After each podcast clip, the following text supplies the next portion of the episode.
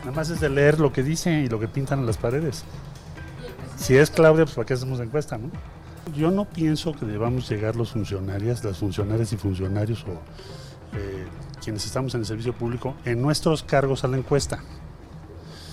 En mi forma de pensar le correspondería a Morena fijar la fecha.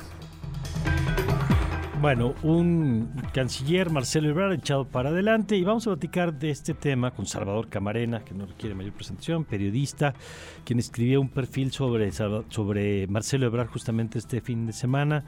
Salvador, qué gusto recibirte, buenos días.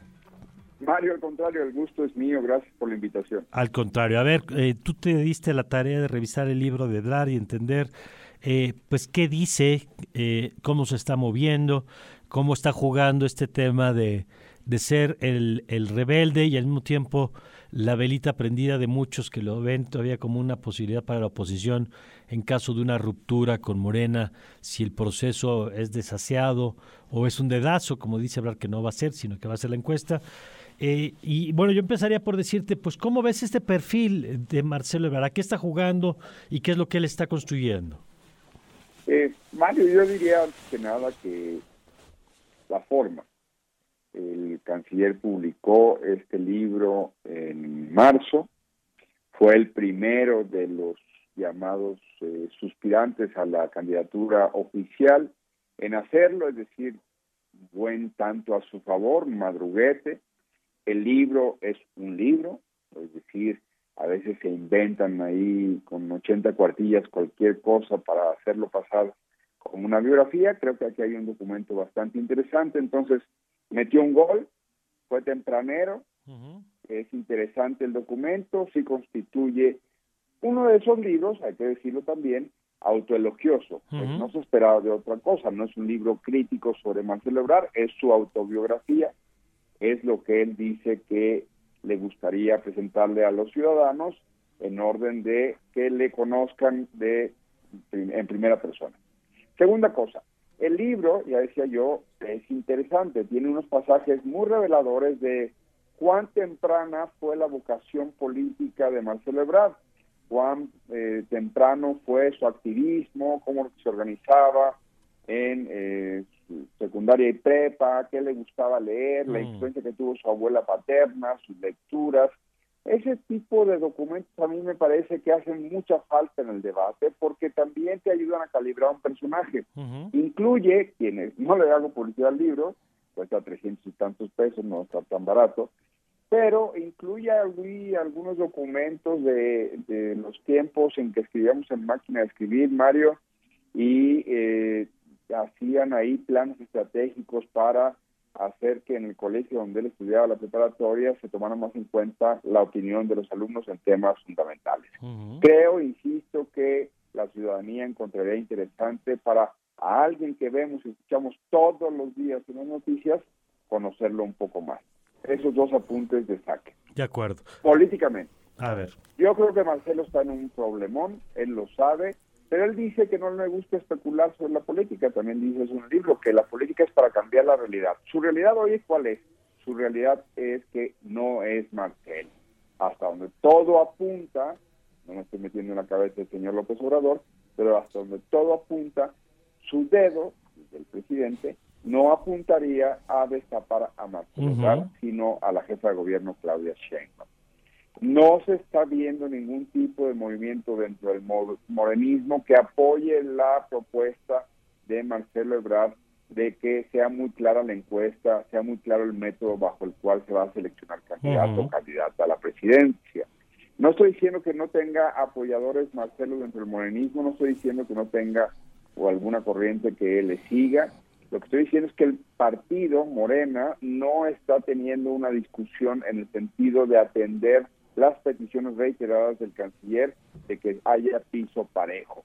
Si bien el presidente creo que está y ha mandado señales preocupado de posibles divisiones y fisuras y por eso lo sienta a los cuatro, ahora que fueron el 28 eh, de abril al Senado, ah, digo al Palacio Nacional, eh, perdón, al Palacio Nacional que ya es el poder legislativo de este país, porque el poder legislativo desapareció hace tiempo, las mayorías oficialistas se rindieron son levantaderos, entonces hacen lo que le dice el presidente. Cierro el paréntesis. Entonces, creo que el, el, presidenciable Marcelo Ebrard tiene en este libro el proyecto perfecto para presentarse como un candidato a la oposición y eso fue lo que escribí el sábado en el país, eh, buenos días, Salvador. Aquí Ana Ceseña. Oye, una pregunta. ¿Qué haría Ebrard un candidato viable para la oposición? Bueno, sin lugar a dudas, eh, uno, la carencia de un candidato viable de la oposición. Esa sería la primera respuesta que yo tendría. Si bien comienzan a levantar la mano gente como la senadora Lili Telles, eh, a mí me parece que el señor Santiago Krill no tiene ninguna carta credencial para levantar la mano, pero esa es mi opinión personal. Pero digamos que hay gente que está levantando algunas expectativas como la senadora Telles, eh, yo creo que hoy por hoy la oposición sigue con un gran déficit de cuadros que realmente sean competitivos. Ahí lo dejo. Entonces, lo primero que haría viable la posibilidad de Marcelo Ebrard como candidato a la oposición es que la oposición no tiene hasta hoy eh, alguien que tenga arrastre o, o siquiera la discusión que sí estamos viendo en el lado oficialista. Ellos llevan meses y meses, aunque podríamos decir que peleándose, o tratando de encontrarle la cuadratura al círculo, pero tienen meses y meses de proselitismo. En el lado opositor es completamente distinta la historia. Segunda respuesta, ¿qué haría competitivo a Marcelo Ebrard eh, como un candidato de la oposición? En el libro mismo plantea una serie de cosas que hablan de educación, de innovación, de eh, mejora regulatoria, de quitarle trámites, de reforma fiscal, de no lo dije en el texto deliberadamente el sábado, de ampliar la clase media. Si me piden conceptualizarlo de alguna forma, digamos que él hace a la ciudadanía o la invita a hacerse corresponsable de su propio desarrollo. El modelo paternalista del presidente López Obrador es completamente opuesto. Por eso cuando yo leía esas páginas decía que raro que siga en Morena, podría estar ya con unas ideas de estas, haciéndole guiños a una clase media muy decepcionada del presidente López Obrador, de las políticas del presidente López Obrador, de los resultados del presidente López Obrador y que hoy no tiene quien le hable al oído.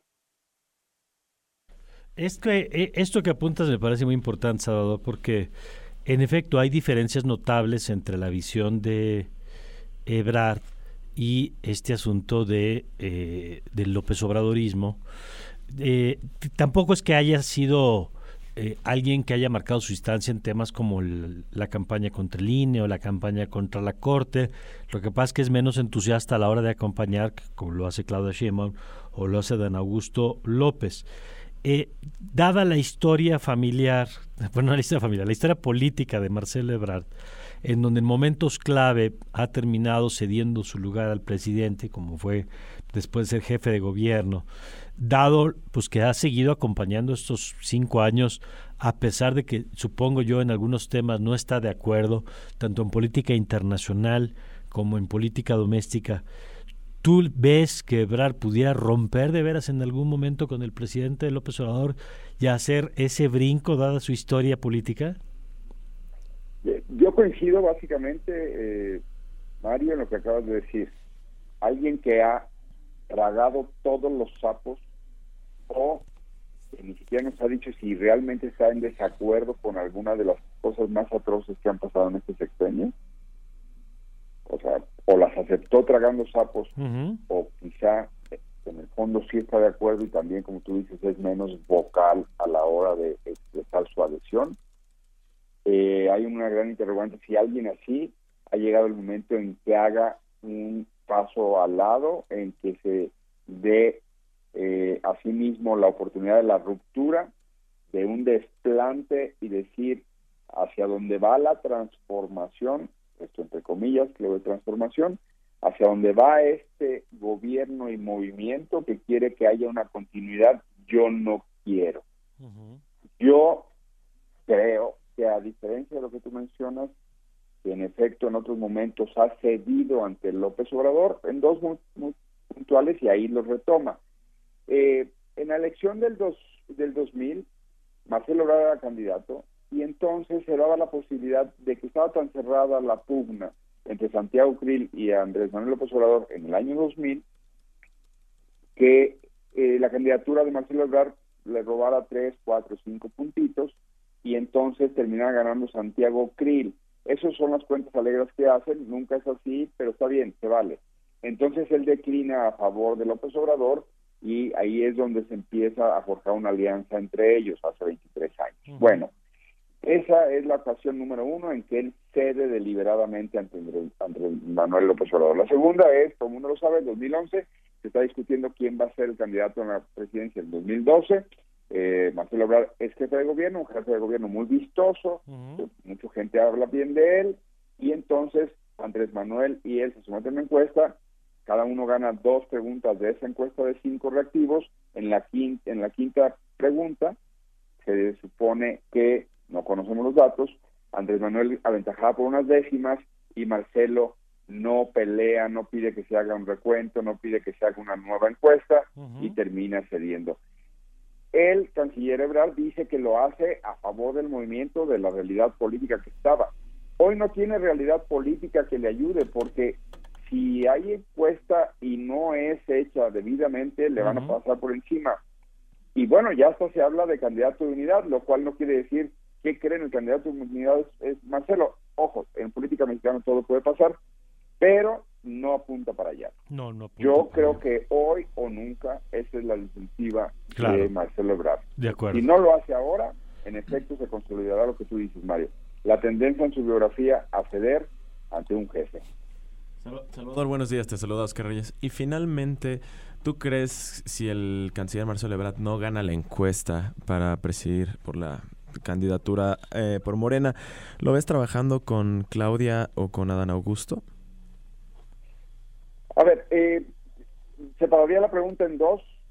Eh, si hay una encuesta y no la gana, yo creo que entonces no hay margen pues, más que para que se dedique otra vez a digamos a un proyecto académico una cosa así no no estoy desdeñando la academia al contrario es que se habrá eh, habrá caído él en, en, su propia trampa de decir que él sí ganaba una encuesta y si sí hay encuestas y las pierde no le veo margen de quedarse porque precisamente pues no va a ser un número dos de Claudia o de André, eh, Adán Augusto.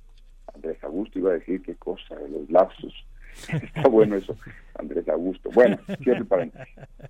Eh, yo creo que eh, si hay un acuerdo y no hay encuesta, y en el acuerdo se plantean cosas que él pueda, pues digamos, también eh, hacer que los otros cedan, ahí no veo descartado que ahí sí, con una candidata de unidad, un candidato de unidad, el eh, hoy canciller se convierta en líder del Senado, se convierta en líder de la bancada de diputados, se convierta en secretario de gobernación, pero yo creo que con un acuerdo político de distinta índole. Pero son especulaciones a esta hora de la mañana donde lo que necesitamos es café y llega tranquilos al trabajo. Bueno, muy bien, pues sí, eh, es muy interesante lo que planteas. Yo, si tuviera que ser quiniela, diría que no, no veo al presidente en el ánimo de un eh, sucesor que pudiera tomar distancia de su proyecto. Creo que la lógica es quién garantiza la continuidad y el presidente está haciendo todo para imponer los términos de la continuidad a quien sea. Eh, y bueno, pues vamos a ver cómo dices, cómo se cómo termina el proceso. Por lo pronto, sí vemos un, canciller que está alzando la voz, diciendo pues que sea transparente. Yo creo que encuestas sí hay, nada más que se la hacen a una sola persona y ya veremos en qué termina eso. Gracias, Salvador. Cuídense mucho, gracias a ustedes por haberme tenido aquí en su espacio. Al contrario, gracias a ti, Salvador Camarena. Y usted lo puede seguir en Twitter como Sal Camarena y leer en tus espacios en el país.